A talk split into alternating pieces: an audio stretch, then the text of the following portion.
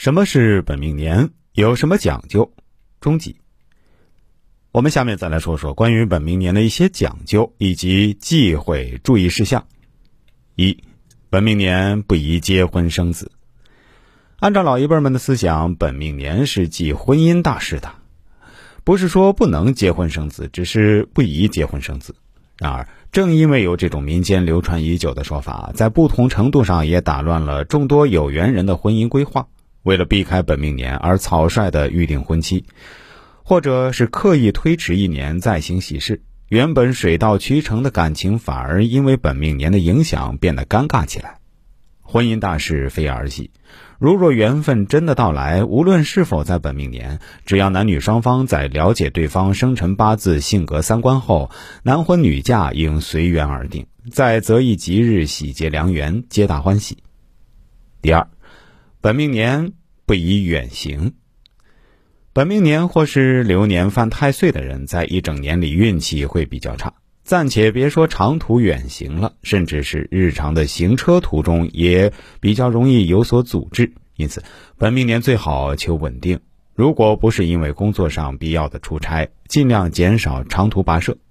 如若已经定好的旅行行程，则可以改签、提前出行，或是推迟旅行计划，等安然度过本命年，再来一次身心上的大放松吧。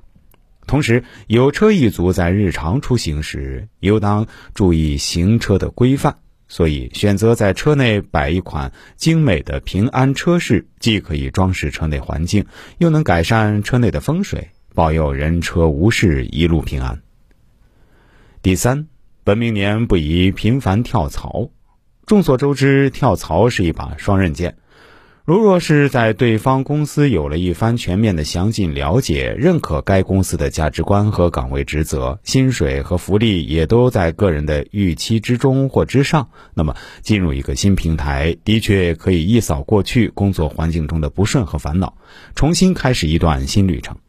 兴许在不远的前方有更大的机遇和挑战在等着自己，但本命年不能太过随意的改变自己的办公环境，盲目跳槽。离职前应谨慎三思，尝试一下在自己身上找原因，比如是不是自己的业务能力停滞不前，待人接物方面不够圆润，还是办公桌上的物件摆放影响了风水。若是不加总结思考而频繁的无脑跳，那么很有可能你在老东家遭遇的麻烦，仍然会在新公司碰上。一个频繁跳槽的职业人，他的简历也一定不会受到应聘单位人士的认可。